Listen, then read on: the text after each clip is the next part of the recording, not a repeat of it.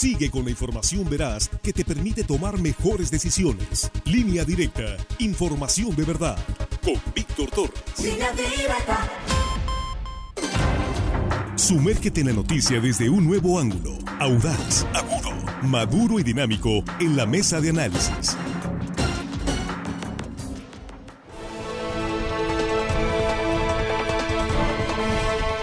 Estamos de regreso y estamos aquí ya en la mesa de análisis de línea directa este lunes 15 de enero de 2024 y en la mesa ya nuestros eh, compañeros ya tenemos cuadro completo. Bueno, más o menos, ¿eh? Este, todo bien. Aquí Armando Ojeda viene medio este, malito todavía, pero ya, ya se reportó. Y este, saludamos Jesús Rojas, ¿cómo estás? Buenos días al 100. ¿Qué tal, Víctor? Sí, al 100. Buenos días para ti, buenos días para la mesa, buenos días para el auditorio y un cálido saludo, Víctor, a la Villa Gustavo Díaz Ordaz, el Carrizo. Ah, qué bien, hombre. Qué bueno que saludamos al Carrizo. Sí, está pegando el frío. Sí. Villa Gustavo Díaz Ordaz es la cabecera de la sindicatura del Carrizo. Juan Nordorica, ¿cómo estás? Buenos días. Muy buenos días, Víctor, a la mesa, amigos de la producción. Y hello, estimada audiencia, hoy lunes, que todo el mundo tiene que echar bien el lunes, menos los vaqueros que los echaron a su casa. Y yo creo que los tomateros hoy van a ser el último día que trabajen, así que... No han dejado de llorar los vaqueros, ven. Y hoy será el último día que pueden trabajar. todavía tomateros puede prolongar esta historia, vamos a ver hasta dónde llega. Armando Ojeda, ¿cómo estás? Muy buenos días, bienvenido. Muy buenos días, Víctor, contento aquí con ustedes en la mesa, compañeros Juan que tiene un, campeón, Maxi, Maxi Ordorica, sigue cosechando medallas, Juan, felicidades por Muchas felicidades a Maxi por ese gran campeón. Jesús, es un gusto saludar a los compañeros, chicos de la producción y a toda la gente que nos escucha aquí en nuestro queridísimo estado de Sinaloa. de, de nuestras fronteras, compañero viene, Viene así como que revolucionado, ¿verdad? aquí viene así remasterizado, qué bueno que estás mejor. Armando. Bien, pues vamos entrando en el tema de la mesa. Cierran precampañas las eh, eh, aspirantes a la presidencia y él todavía ahí, este, claro, las y el aspirante. Bueno, pues los aspirantes a la presidencia de la República, hay dos grandes bloques, ya lo sabe usted, un candidato de un solo partido. ¿Cómo ves el cierre? ¿Cómo van? Vamos a revisar los escenarios. Jesús, abriendo la mesa. Fíjate que el cierre eh, precampañas. El cierre de la precampaña, justo porque las campañas comienzan, como bien apuntaban en la nota antes de entrar al, al aire en esta mesa, es hasta marzo. En marzo van a comenzar formalmente las campañas, ¿no? Y de ahí van a ser 90 días para que las candidatas y el candidato puedan recorrer todo el país a dejar su mensaje, su propuesta. En esto, bueno, la gente se pregunta, ¿y cuál es la diferencia entre la campaña formal y esta precampaña? En teoría, esta precampaña tenías que eh, mandar el mensaje solamente para simpatizantes de los partidos políticos. Estaba como dirigido a los simpatizantes y a los militantes de los partidos políticos que están postulando las candidaturas y entonces ya a partir del día primero de marzo, ahora sí la campaña será para el público en general, para la ciudadanía en general. Pues las encuestas no marcan muy positivo el arranque o más bien el cierre de, la, de las precampañas para Xochitl el, formalmente es el jueves, ¿eh? Eh, nada más que el evento más grande es el que hizo Xochitl el día de ayer en la Arena Ciudad de México ante 20 mil personas. Mandó un mensaje, igual podemos platicar sobre eso más adelante. Pero bueno, el jueves eh, todavía tienen ellos para seguirle hablando a los militantes y simpatizantes, pues cosa que no se cumple porque los mensajes que están mandando son abiertos también a la población. Así es, Juan. Pues vimos ayer un cierre de campaña de Xochitl Galvez organizado, me sorprendió porque se organizó bien. Yo creí que eh, ya conociendo los antecedentes del PRI y PAN iban a hacer ahí, PRD iban a hacer un relajo. Se organizó bien, estuvo medianamente bien organizado, lleno al máximo ahí en la Arena México. Es así la de la lucha libre, no fue la Arena Ciudad de México, es la, de la lucha libre. Ahí estaban.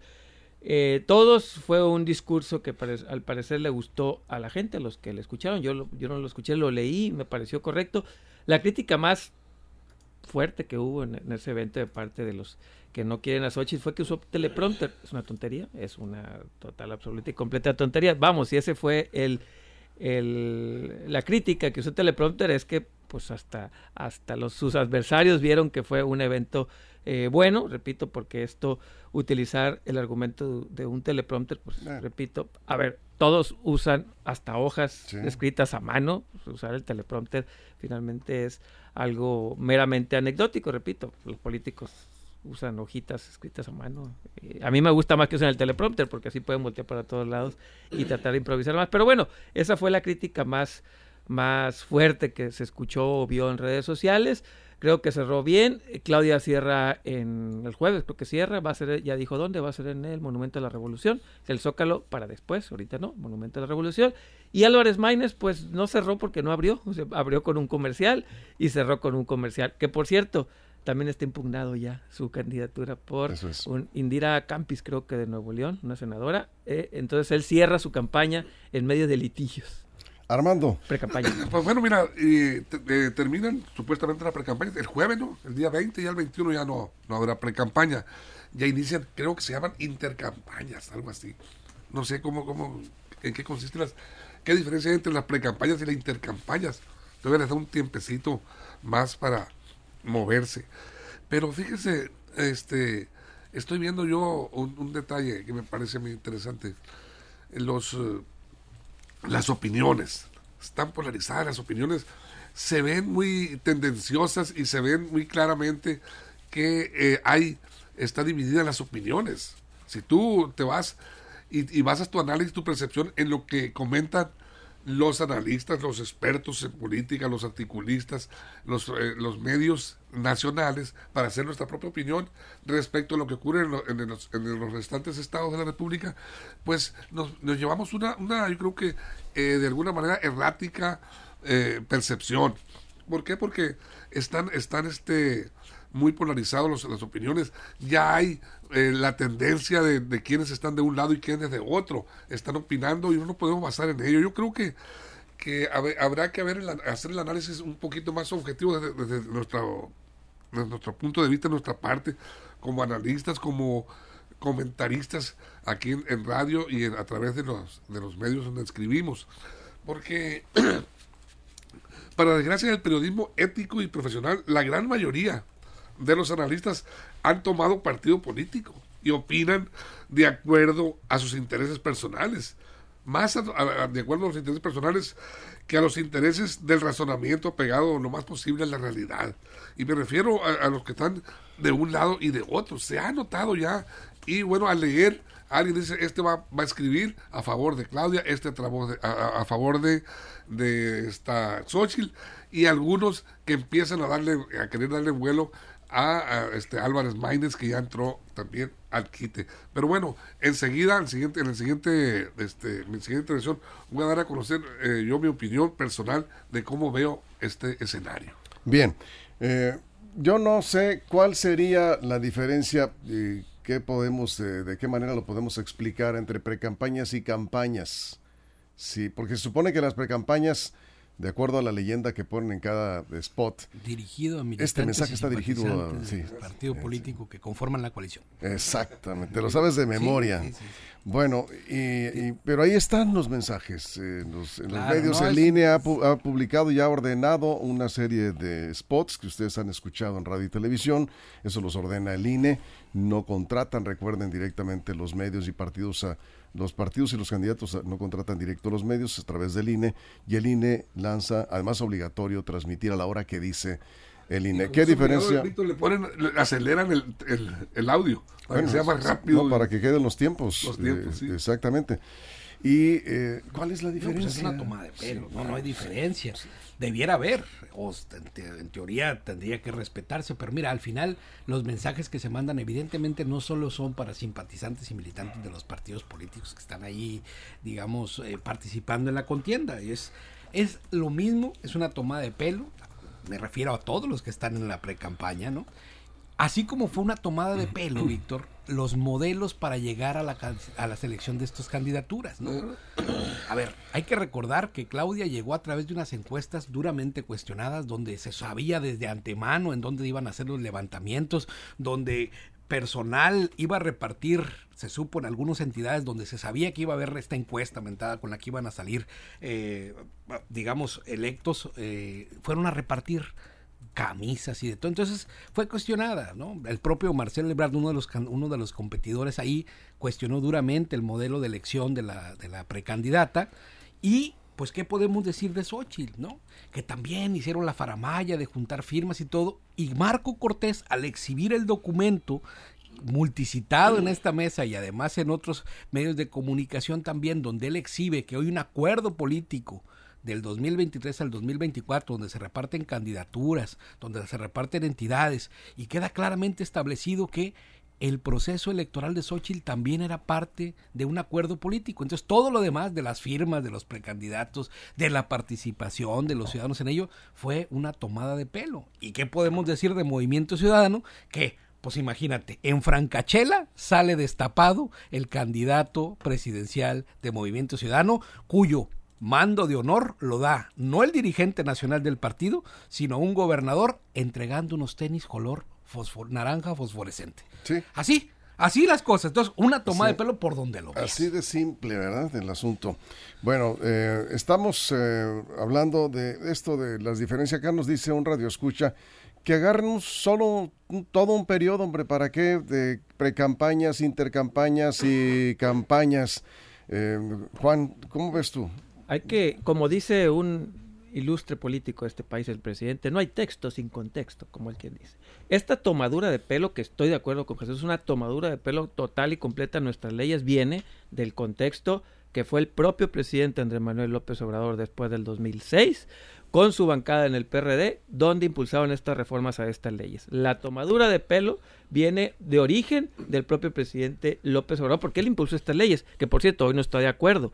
Esto de campañas, intercampañas, no campañas, fue una iniciativa presentada después de la elección del 2006. Antes no era así, antes había un solo periodo y tan tan. Pero bueno, al calor de la derrota en el 2006, al calor del coraje y la frustración, metido en todos estos candados, todas estas tomaduras de pelo, todas estas eh, cosas raras que solamente en las las elecciones, digamos, de países bananeros suceden. En el primer mundo no es así. En los países más avanzados democráticamente tienen reglas menos ¿cómo podemos decirle? Menos enredosas y raras. Pero bueno, al final de cuentas es lo que nos dejaron, es la herencia que tenemos y con la que venimos viviendo los mexicanos. Y sí, estoy de acuerdo, es, es totalmente una tomadura de pelo, pero así están las leyes. Y para cerrar este comentario, ¿cómo cierran en las, en las encuestas? Ahorita si quieren ampliamos más, pero en Polls, la página Polls... Danos, un dato, ahorita vamos para, para regresar con eso.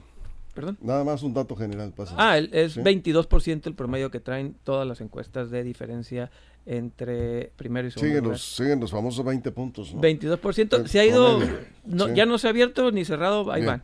Antes de la pausa, Armando. Sí, mira, eh, ahorita que hablaban de, la ley electoral, pues yo veo un, eh, algo que se debería de cambiar en, en cuanto a la ley electoral.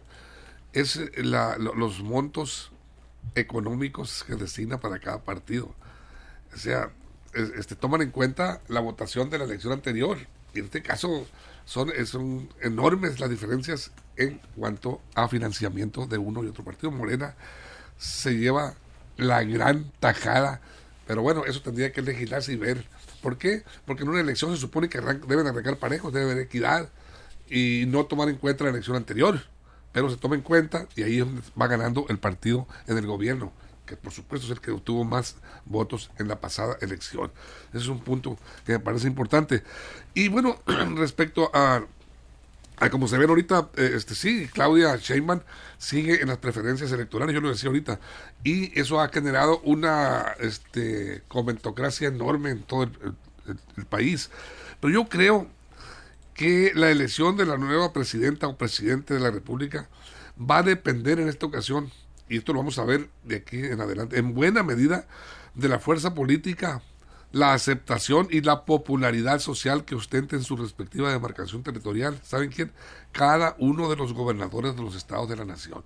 Va a jugar un papel importantísimo la popularidad, la aceptación social que tenga cada uno de los gobernadores. Quienes le apuesten solo a la réplica del tsunami del 2018 de López Obrador eh, para este 2 de junio yo creo que estaría en un error. No se va a repetir ese tsunami por la razón muy sencilla, aquí lo hemos comentado.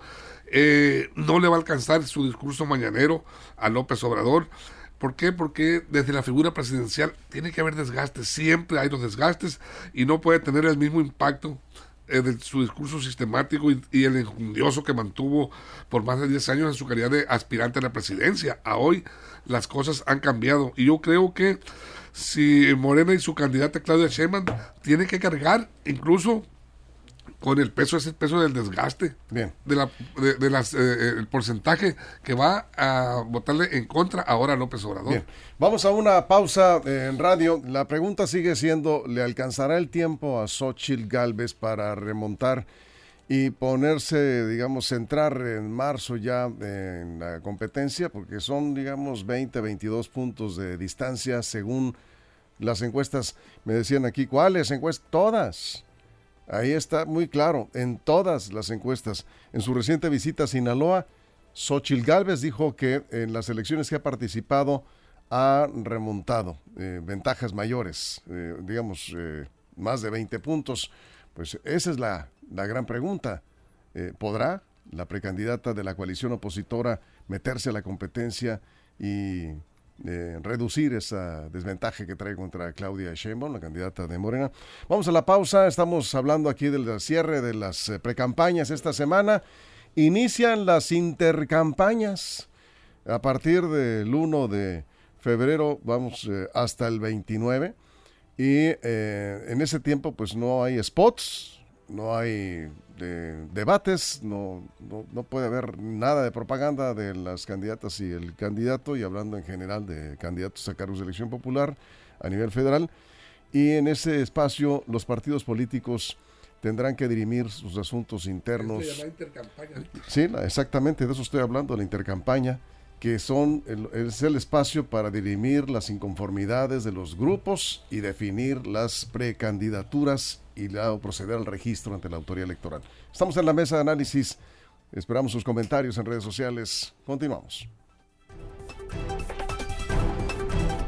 Información confiable, segura y profesional. Línea directa. Información de verdad. Con Víctor Toro.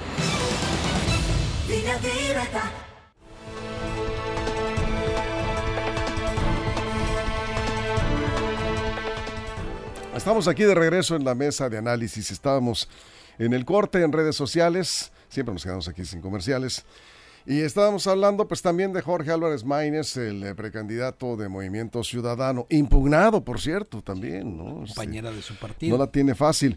Eh, decíamos que pues lo llamaron tarde a la fiesta, puede ser un buen elemento, sin duda, yo creo que por algo llegó a esos niveles, pero se presta a un eh, movimiento a todas eh, luces, pues orquestado desde probablemente la complicidad de la, cúpula de Movimiento Ciudadano con alguna de las de los dos bloques, porque claramente no se ha visto todavía hacia dónde se podría inclinar Álvarez Maínez o bien lanzar su campaña buscando votos para Movimiento Ciudadano.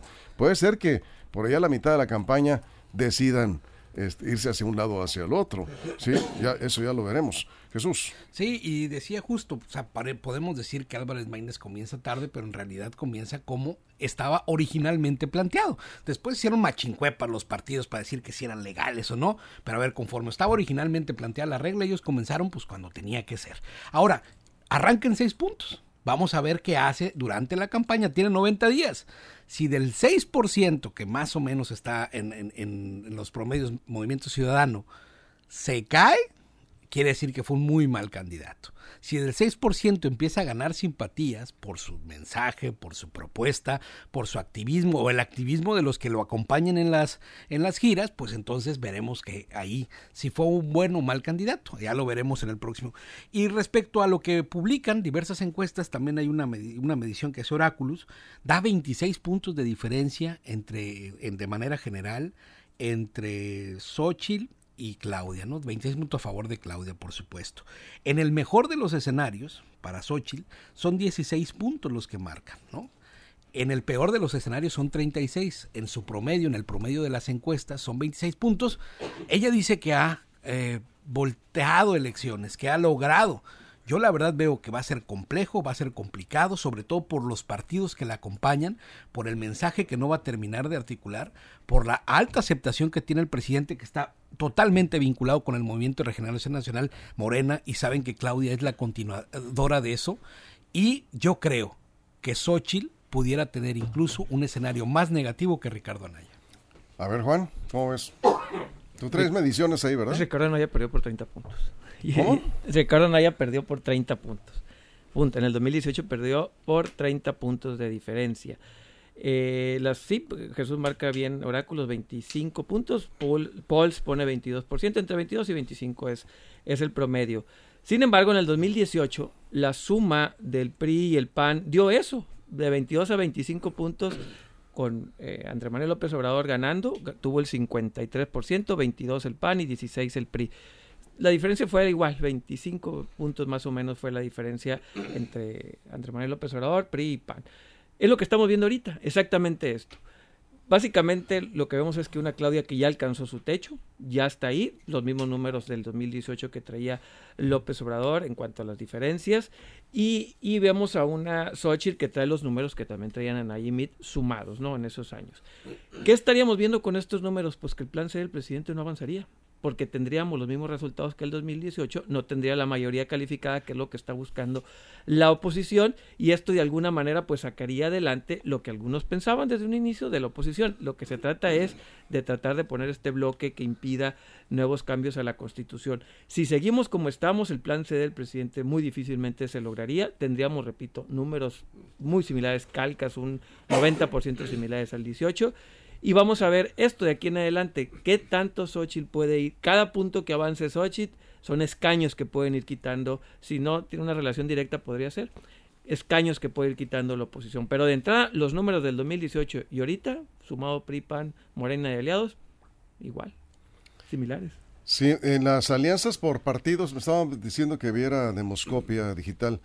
Eh, están 45% la alianza que encabeza Morena y 31%, 30.8, 31% la alianza opositora, eh, partidos a partidos, ya con eh, precandidatas, hablando de los dos bloques, y ahí le da cinco puntos. diciembre pasado es la encuesta a Movimiento Ciudadano. Armando. Yo creo que la elección, la verdadera elección empieza a partir de las, de las campañas, ahora sí, ahora sí. Vamos al arrancadero, estos tres meses van a ser decisivos. Y yo creo, desde mi punto muy personal, puedo estar equivocado y quizá no esté, pero yo creo que Claudia, bueno, López Obrador, Claudia y Morena, el partido, ocupan, insisto, en esta ocasión el apoyo, eh, la fortaleza de los cada uno de los gobernadores de los 23 estados que gobiernan Morena en el país. López Obrador solo ya no puede ganar las elecciones. Si le apuestan a él, yo me atrevo a decir que la fuerza, sola la fuerza de López Obrador no va a poder ahora en esta elección eh, arrasar como lo hizo en el 2018.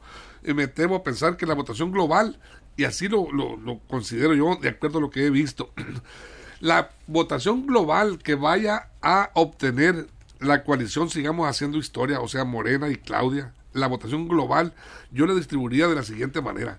López Obrador podrá motivar del global de votos que conquiste Morena en el 2 de junio, el 50% de los votos puede motivarlos. El otro 50%... ¿De dónde sacas esos números? De mi cabeza.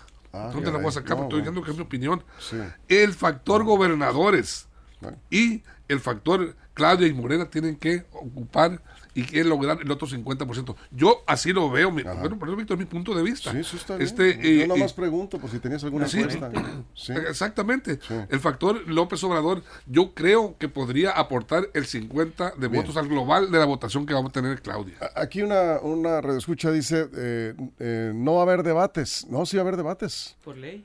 Por ley, y están ya programados. En abril va a haber dos debates y en mayo el tercero. Son tres debates eh, que están programados. Podrán asistir o no quienes así lo decidan, pero si están programados y por ley ya definidas las fechas en el calendario electoral. Jesús. Sí, coincido plenamente con Juan en que estamos prácticamente viendo una repetición del proceso electoral del 18, nada más que había que ajustar algunas cosas. Por ejemplo, en este proceso está Alito y está Marco Cortés. Cada paso que da Xochitl Galvez es un jalón de retroceso que le pegan sus dirigentes o los dirigentes nacionales.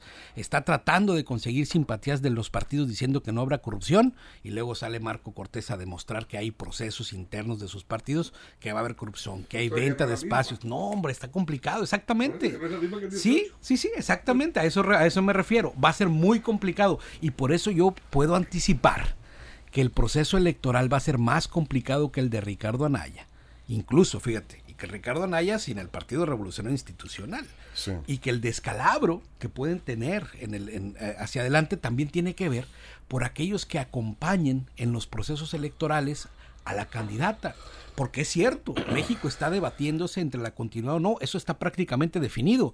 No va a haber continuidad, perdón, no va a haber Ah, no va a haber cambio en el gobierno. Los mexicanos prefieren la opción de Morena y lo van a ratificar. El gran tema es cómo conforman las cámaras, pero para poder conformar las cámaras tienes que tener buenos candidatos y buenas candidatas que puedan romper la inercia nacional. Y eso es sumamente complicado. Entonces, pues a, a, ver, a ver qué, a ver qué pasa, porque Xochitl está poniéndolo todo, está dando muy buenos discursos, está haciendo el mayor de sus esfuerzos, pero la sarta de gente que trae atrás la está jaloneando como si estuvieran haciendo la contracampaña desde la opción de los partidos. Eh, yo creo que tienes razón cuando dices que no es, eh, son muy similares los eh, dos, las dos contiendas electorales cuando arrasó López Obrador contra Ricardo Anaya, su seguidor más cercano. Pero ah, también hay otra diferencia. Hoy tenemos mujeres como candidatas a la presidencia, las que mayor posibilidad tienen son mujeres, son dos. Y son dos candidatas muy distintas. Cada quien tiene sus habilidades, cada quien tiene sus, eh, eh, digamos, sus ventajas y desventajas, que así como representa una desventaja los partidos que postulan a Xochitl Galvez, su, posición ventajosa, digamos, eh, favorable es ella misma. Es un perfil que poco a poco ha ido ganando simpatías. La metieron en un formato, se equivocaron ya corrigieron, ayer se vio claramente en el discurso y yo coincido con Armando también que la contienda fuerte empieza a partir de marzo, ya con los debates, ya con las confrontaciones directas y vamos a ver quién comete menos errores, porque también las campañas se pierden con eh, errores. Vamos a ver eh, ese escenario a partir de marzo.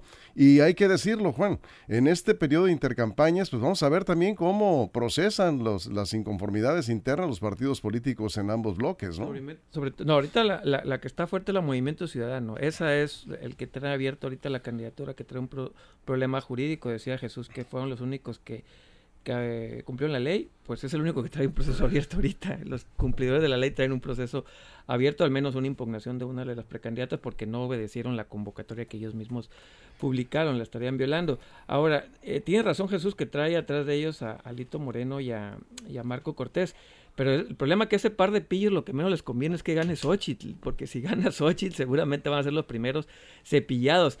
se puede convertir hasta eso en, un, en, un, en una motivación extra para el votante ir por Xochitl porque sabe que ese par de pillos, en caso de que Xochitl llegue a la presidencia, van a ser los primeros votados sí están atrás cargando, digamos, el desprestigio, pero también son los que más le apuestan a la derrota. Y esto, repito, sí puede jugar en favor de Xochitl al mostrarse a alguien que hasta internamente tiene que ir en contra de los suyos, entre comillas, para tratar de cambiar esto. Así que todo finalmente es en narrativa, cómo lo vendes. Creo que Alito y Marco son una carga, sí, pero esa misma carga se puede convertir en una motivación para ir en contra de ellos. ¿Tú cierras, Armando?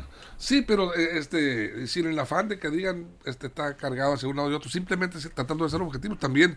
Yo insisto, insisto, la gran carga, el peso fuerte, la traen en sus hombros los gobernadores de los estados. Tienen que responder a su partido, al presidente, con toda la fuerza del poder político, social. Los gobernadores tienen que sacar adelante esta elección hay muchos problemas que se están viendo en los estados. E, ese, ese, hablamos de Alito y, de, Marco Cortés hacia el bloque opositor, pero por acá también tenemos el problema de la inseguridad. Está muy fuerte la eh, molestia en el campo. Ya vimos en, Jalisco a Claudia la abuchearon los productores, le, interrumpieron su discurso ayer, antier, el sábado o ayer creo que fue. Y entonces está viéndose en las manifestaciones, la gente está saliendo a protestar y ese es el desgaste que yo observo en el gobierno de López Obrador. Hacia allá tiene pues ya veremos eh, quiénes son los que cometen menos errores, ya veremos cómo van avanzando la precampaña que termina esta semana, vienen las intercampañas y luego prepararse ya para ahora sí que la guerra electoral con todo a partir de marzo. Nos vamos con esto, Jesús. Muchas gracias, Juan, Armando. Gracias a Gracias a la producción en todo el estado. Muchas gracias, pero sobre todo gracias a usted por su compañía. Lo esperamos en punto de la una de la tarde en la segunda emisión de Línea Directa. Y lo que ocurre en los próximos minutos ya lo sabe, Línea Directa Portal y en nuestras redes sociales. Pásela bien.